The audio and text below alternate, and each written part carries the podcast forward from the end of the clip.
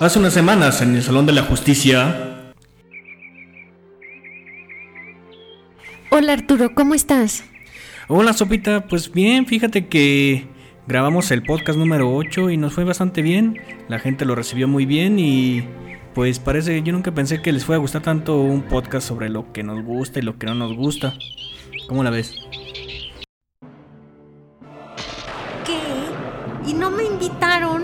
Bola de c...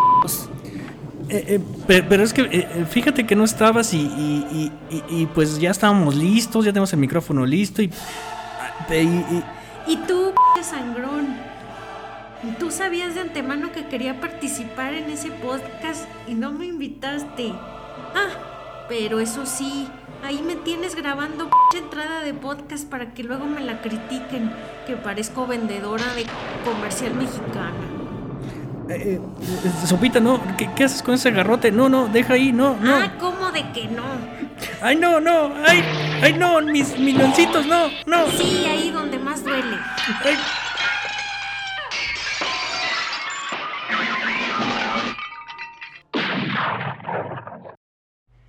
Cobraré su cheque en la mañana.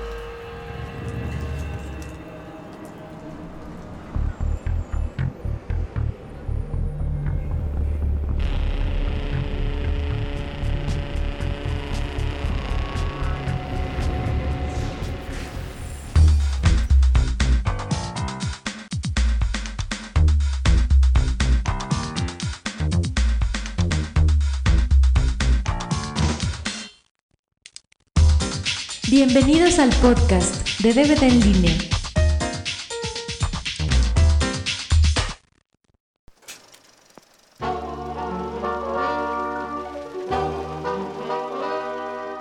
Bienvenidos al podcast número 16. Contamos de nueva cuenta con la presencia de Sopita de Caracol, quien amablemente nos solicitó tener su podcast para poder hablar de las películas que a ella le gustan. Eh, no sé si quieres saludar a tu público. Hola, gracias a todos y gracias a ti Arturo por haberme invitado amablemente a participar en tu podcast. Pues sí, que otra me quedaba. Este, pues bueno, este es tu podcast, así que pues tú dirás con qué empezamos. Sí, con mis películas favoritas. Espero no decepcionar a nadie con mis gustos. Es probable que sí, pero bueno. ¿Cuál es la primera? La primera es Misión Imposible 2.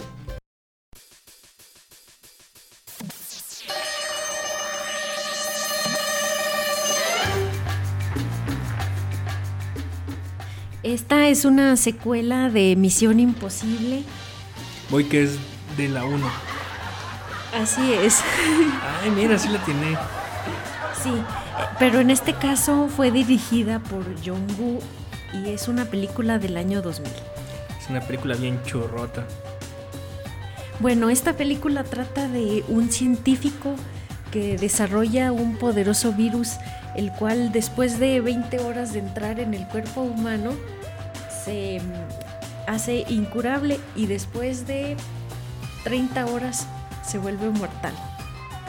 Y seguramente mortal estuvo la actuación de Tom Cruise, ¿no? Ahí cuando le van a clavar el cuchillo en el ojo y que se estampa con otro mono una moto a toda velocidad, como así cuerpo con cuerpo y todo eso, ¿no?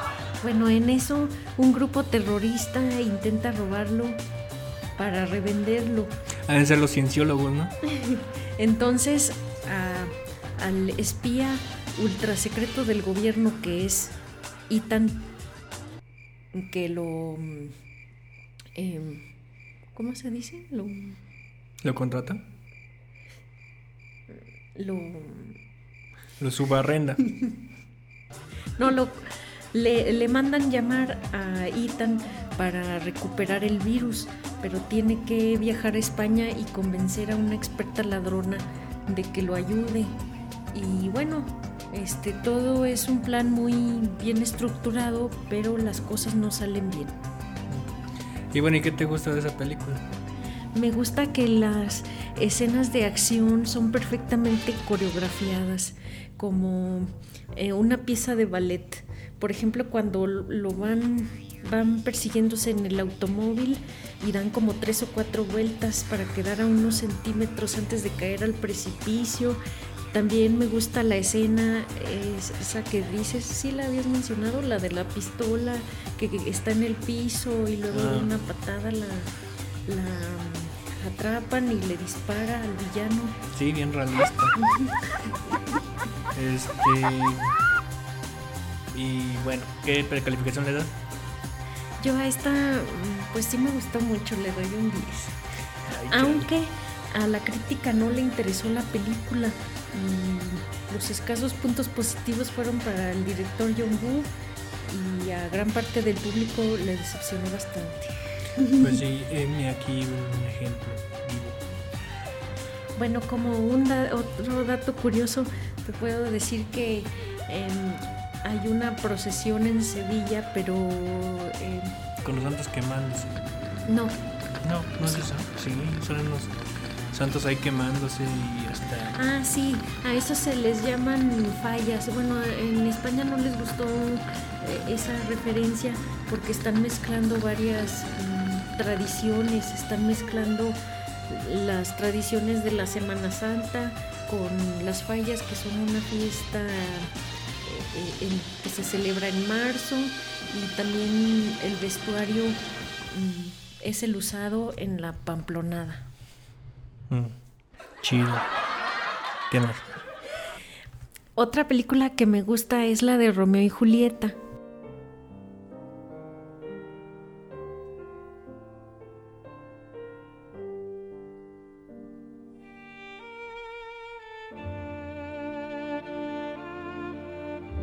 La de Cantinflas, no, pues a mí también me gusta.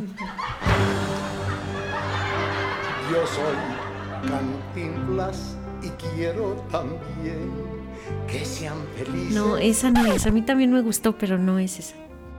Entonces, ¿cuál es? Ah, la de Leonardo DiCaprio. No, la de Leonardo DiCaprio, la mayoría coincide conmigo que es una verdadera porquería. Pero ya no la he visto, así que no, no me consta. Entonces, ¿cuál es? Me gusta. La de Marte duele. No. Donde sale Marta y Gareda con sus boobies flojas. Ay, tenías que mencionarlo. ¿Qué se me hace? bueno, entonces, ¿cuál es?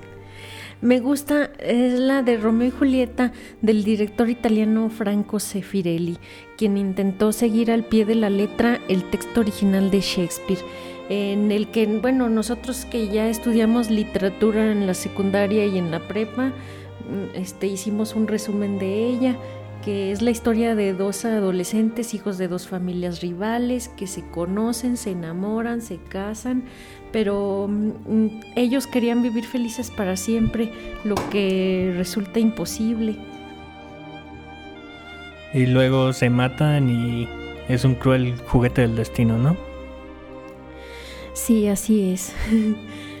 bueno, esta me, eh, me gusta por la adaptación fiel el vestuario, me gustan los diálogos que son el mismo libro de literatura y las actuaciones que logran transmitir la historia de amor que termina en tragedia.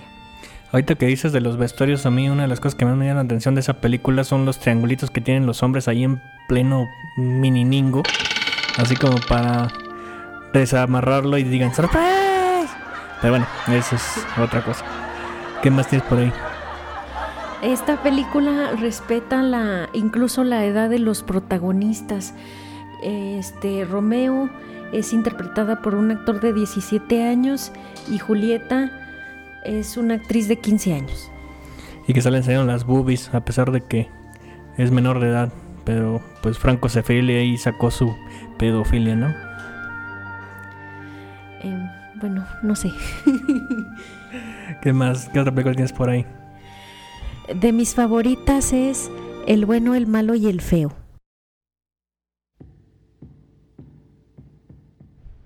Bueno, ahí sí te doy la razón de que es bueno. Pero, ¿qué es lo que te gusta de eso? Sí, esta es la tercera película de la trilogía del dólar, dirigida por el italiano Sergio Leone de 1966 y es una de las máximas cumbres del spaghetti western. ¿Y por qué se llaman spaghetti western?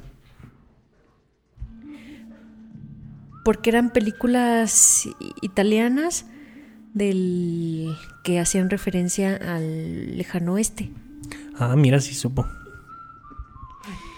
Bueno, aquí el, el bueno, alias el Blondie, que es un Clint Eastwood, es un cazarrecompensas. Oye, pensé que ibas a decir que era un ca... Ay, perdón. ¿No era eso? No. Pues suelta, hombre, ¿qué, qué pasa? Bueno, todos son unos... El malo, quien es Lee Van Cliff, es un asesino a sueldo, alias Ojos de Ángel. El feo es un ladrón, alias el Tuco, que lo interpreta Eli Wallach. Y es en el viejo oeste durante la guerra de secesión norteamericana donde se desarrolla. Eh, el bueno y el feo son dos timadores, son socios que se aprovechan de las recompensas que en diferentes pueblos dan por el tuco. Pues sí. El rubio decide romper la sociedad, pero Tuco no está de acuerdo.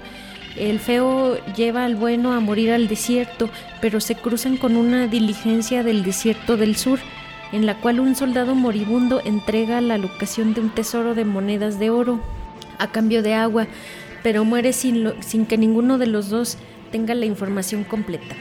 Al feo le dijo el nombre del cementerio y al bueno le dijo el nombre sobre la cruz de una tumba. Y cada uno con la mitad del secreto se asocian y emprenden rumbo al cementerio por el oro. El malo sabe del tesoro y decide ir también tras él. Chido. ¿Y qué te gusta de esa película? Me gusta la historia, todas las aventuras que pasan para llegar a encontrar el cementerio y aunque es una película de matones y bandidos, maneja un poco de humor en algunas situaciones y eso me parece divertido. Como cuando el blondie se está muriendo en el desierto, eso está bien chistoso.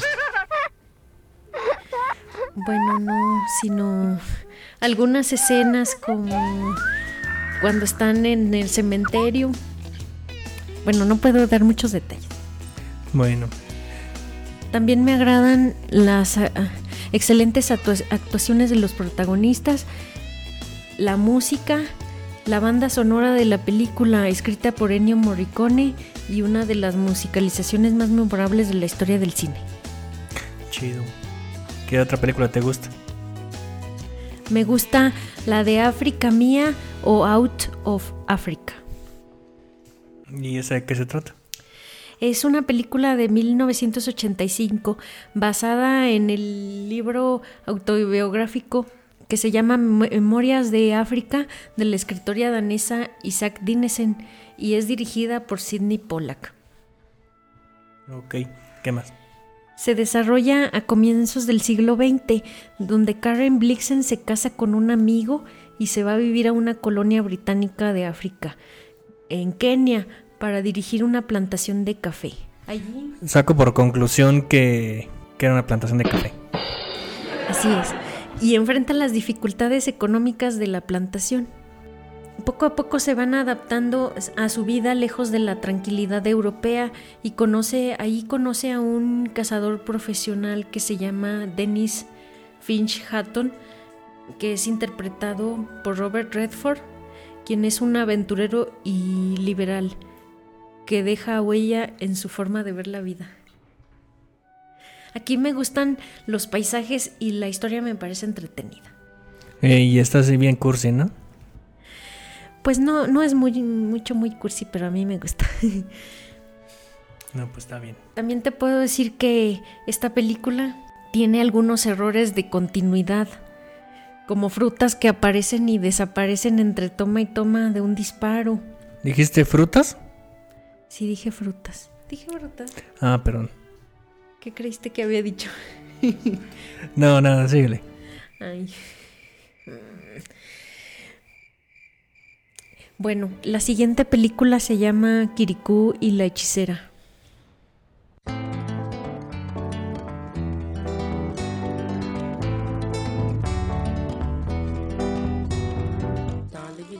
¿Kiriko es tu amigo? Sí.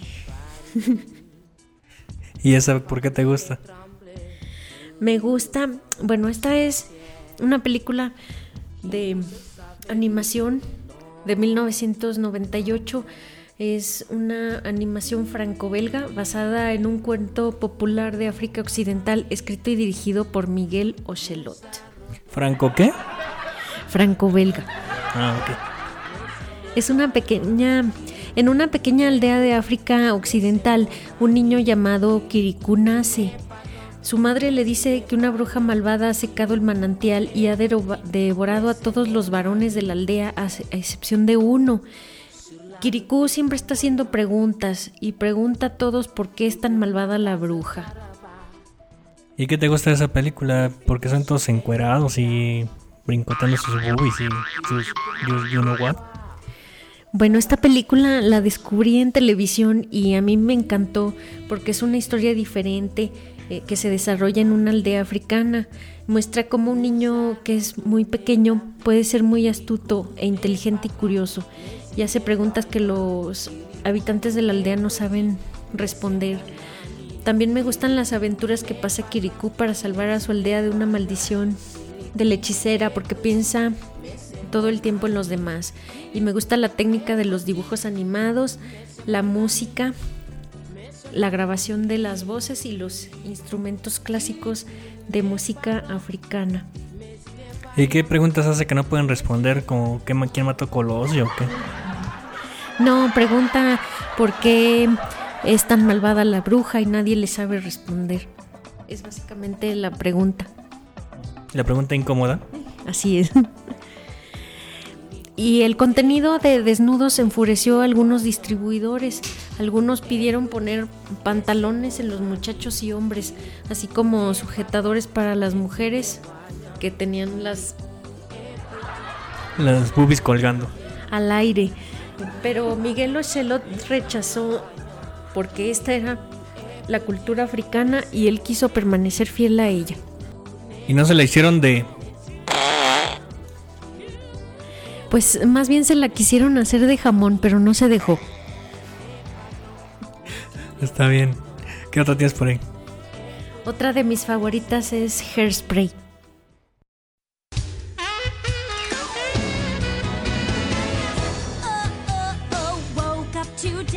que es una adaptación del musical de Broadway de 2002 y una adaptación de la película Hairspray de 1988 de John Waters. La historia tiene lugar en Baltimore, Maryland, en los años 60 y trata sobre una muchacha, Tracy, em, protagonizada por Nikki Blonsky, cuyo sueño es bailar en un programa de la televisión local ella consigue la oportunidad de aparecer en el espectáculo y se hace una celebridad de la noche a la mañana. Ya una heroína juvenil comienza a utilizar su fama para hablar de la causa en la que cree, que es la integración racial. ¿Y por qué te gusta? Déjame decirte que me gusta porque es una historia musical al 100% y a mí toda la música me encantó. También me agradó la historia y el mensaje positivo de no a la discriminación de ideologías, personas o condición social. Y bueno, como un dato curioso, John Waters hace su aparición al principio de esta película justo en la canción Good Morning Baltimore como un exhibicionista. Es el director del y guionista de la primera película Hairspray. No, pues está bien. También hizo la de Adictos al Sexo y la de Flamingos Rosas y no sé qué otro cine basura que hay por ahí. Bueno, esas no las he visto. No, bueno, un día de estos se las voy a enseñar. Si están muy feas, mejor no. Sale comiendo caca. Pero bueno, este. ¿Qué más? Mm, vaselina o gris.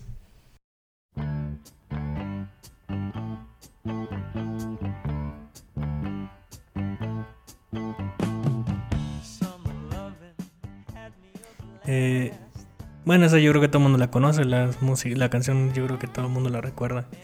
Es muy eh, representativa de la época en que se hizo, ¿no? Sí, es protagonizada por John Travolta y Olivia Newton-John.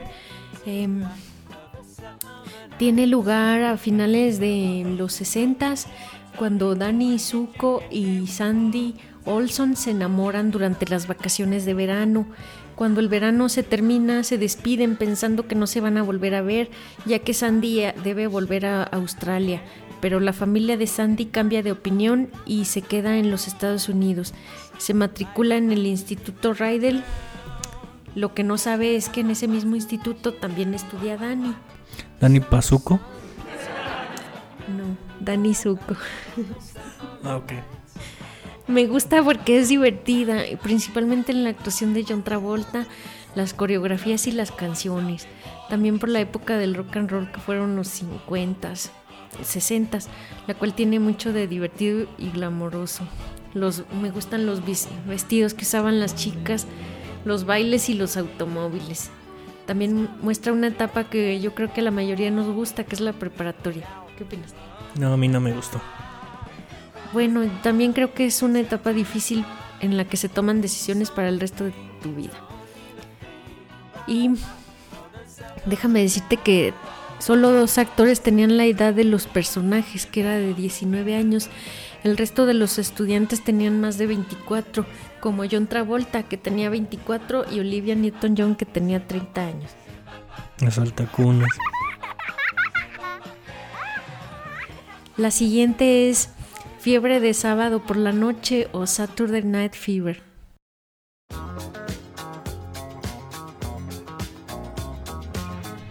Está muy muy buena, la verdad. Sí, es una película muy buena. Es de 1977, protagonizada por John Travolta y Karen Lynn Gorney. Este es un drama que trata sobre un, sobre un joven neoyorquino que tiene un trabajo intrascendente como dependiente de una tienda de pinturas y en lo único que es bueno es bailando en una discoteca. Está, es un chico desorientado y acostumbrado a una forma de vivir y de cierto modo sin responsabilidades. Pero algo hace que él se dé cuenta que no puede seguir así, que tiene que tomar una decisión respecto al rumbo que tomará su vida. Me gusta por la época musical desarrollada en los años 70, que es la música disco. duró muy poco tiempo. Esta define el estilo de vida de los jóvenes de aquella época, el vestuario y el baile. Me gustan las escenas donde están ensayando, como bailando en la disco y en un concurso que se lleva a cabo.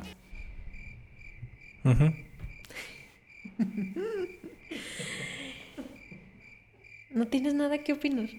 Pues no, pues es que son las películas que te gustan a ti, no las que me gustan a mí. Ah, bueno. En esta destaca la banda sonora de la película del grupo Bee Gees, que ellos la compusieron e interpretan varias canciones del film junto con otros cantantes de los años 70. Es considerada la mejor banda sonora de todos los tiempos y la más vendida hasta que la desbancó eh, en el 92 la banda sonora del guardaespaldas. No, pues muy bien. Aunque pues prefiero yo la banda sonora de Vaselina que la de guardaespaldas. Y déjame decirte que la, aquí la actriz Fran Drescher, eh, quien es la protagonista de la popular comedia La Niñera, participa con el personaje de Connie, amiga de Tony, que en la, en la discoteca le pregunta si él es tan bueno en la cama como en las pistas de baile saliendo a bailar posteriormente. ¿Y cómo se ríe? No recuerdo.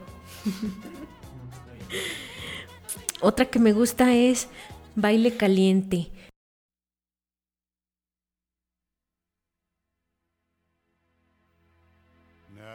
O Dirty Dancing. ¿Churros calientes, perdón? Baile Caliente. Es una película romántica de 1987, estelarizada por Patrick Swayze. Mm, Johnny Castle es un experto profesor de baile y Baby Houseman es una idealista e inocente adolescente. Durante la estancia de Baby en el hotel de la montaña, en la cual Johnny trabaja en verano como bailarín y profesor, se conocen. Baby siente atracción por él a pesar de las diferencias entre ambos. Poco a poco diversas situaciones eh, los acerca, a pesar de ser de mundos diferentes, y el baile los une poco a poco. Me gusta la historia romántica de que a pesar de provenir de un mundo diferente, llegan a amarse. Ay, qué ternura. Es considerada como un clásico de los años 80. No, pues de esa Terminator prefiero Terminator. La última es Castillos de Hielo.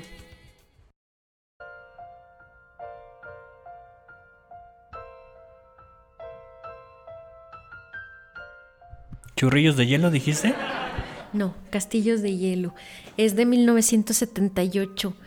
Abarca el drama y el deporte, estelarizada por Robin Benson y Lynn Holly Johnson, quien era una patinadora de hielo canadiense. ¿Y por qué te gusta? Bueno, aquí Alexis Winston es una joven que sueña con ser una campeona patinadora de hielo, pero una noche practicando sufre un terrible accidente mm, que amenaza con destruir sus sueños. Pero en eso llega al rescate su novio, Nick, interpretado por Robbie Benson, que le ayuda a darse cuenta de que ella todavía puede cumplir sus sueños. Me gusta mm, por el patinaje, que es una actividad divertida y de chica yo siempre practicaba, aunque también me caía y volví a intentarlo. ¿Y qué conclusión sacas? ¿Que las compren o que las vean? Bueno, todavía no termino. Ah, ¿no era la última? Sí, pero déjame decirte que Lynn Holly Johnson, que hace el papel de Alexis Winston, dice que fue presionada en repetidas ocasiones para hacer una escena desnuda en este film, que ella se negó a hacer. Y este incidente la hace reír este, cuando alguien le dice qué gran película familiar fue. No, pues sí. Aunque, ¿qué tal estaba la muchacha? Pues igual y no hubiera valido la pena, pero... Bueno, eh, tenía que ser una película familiar y por eso no cabían ahí los desnudos. ¿Pero estaba buena la mona? Mm, pues luego la ves. Bueno. Entonces, ¿qué conclusión, conclusión tienes? Que las renten todas y las vean todas. Si rentenlas por si no las han visto, les van a gustar. No, no creo. Pero, bueno, ¿alguna cosa que quieras decirle, dirigirles a tus oyentes y a tus fans? Pues mm, Un chiste. un chiste, sí, ajusta el tiempo. Sí, todavía justa para el chiste. Bueno, te voy a platicar el mejor chiste de mi repertorio. Había una vez un pueblo olvidado de Dios mm, que se llamaba El Olvido. En el pueblo no había escuelas, no había tiendas, no, había nada. Y allí vivía un señor que se llamaba Pistolas y tenía a su hijo que se llamaba Balazos. Entonces un día llega Balazos con su papá y le dice, oiga pa, pues yo quiero irme a la capital porque pues aquí no hay nada, yo quiero hacer trabajar y progresar y yo aquí no tengo futuro. Y su papá le dice, no, pero mi hijo, pero pues ¿qué va a hacer allá? tan solo y déjeme ir, ándele. Y ya después de mucho insistirle, lo deja ir.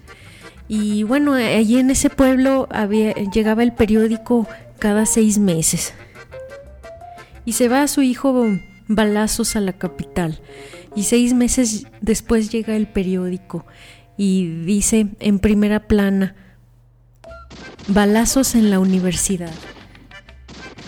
Y Pistolas muy orgulloso, ese es mi hijo, ese es mi hijo, balazos, yo sabía que iba a progresar, ya está en la universidad y a todo mundo le presume el periódico, el encabezado y todos muy orgullosos. Ay, su hijo balazos ya está en la universidad. Ya pasa el tiempo. Y llega el periódico y otra vez con el encabezado y dice, balazos en el Congreso. Y dice, ay, muy orgulloso, pistolas, ese es mi hijo, balazos, que ya está, anda de diputado, qué orgullo. Y ya todo el mundo le presume el periódico y, y, y dicen, ay, ese balazos que se ha superado. Bueno, y luego pasa el tiempo, otros seis meses, y llega el periódico. Balazos en los pinos. Mi hijo ya se está super, ya se ha superado, se codea con el presidente. Igual le sigue presumiendo a todos, entonces ya todos están a la expectativa, están esperando el siguiente periódico a que llegue dentro de seis meses y pasa el tiempo y ya nadie sabe de, de balazos. Y le dicen a pistolas que qué ha pasado con su hijo y no, pues yo no sé, no sé nada. Y luego, este, ya le insisten mucho y no, él, no, pistolas, se hacía el que no sabía nada y, y, ya después de mucho insistirle le dice, no, díganos, ¿qué ha pasado con balazos? Y Pistolas dice, no, es que mi hijo me ha deshonrado. Yo que tanta fe tenía en él. ¿Cómo es posible? Mm. Y les enseña el encabezado del periódico. Policías y ladrones se cogieron a balazos.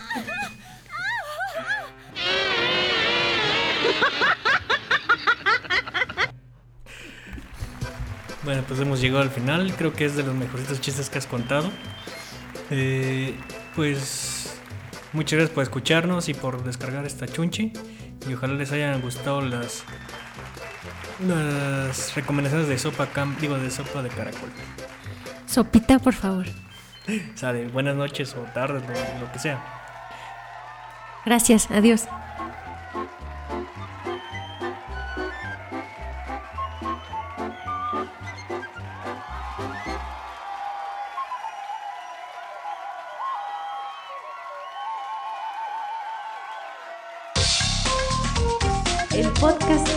En línea ha llegado a su fin.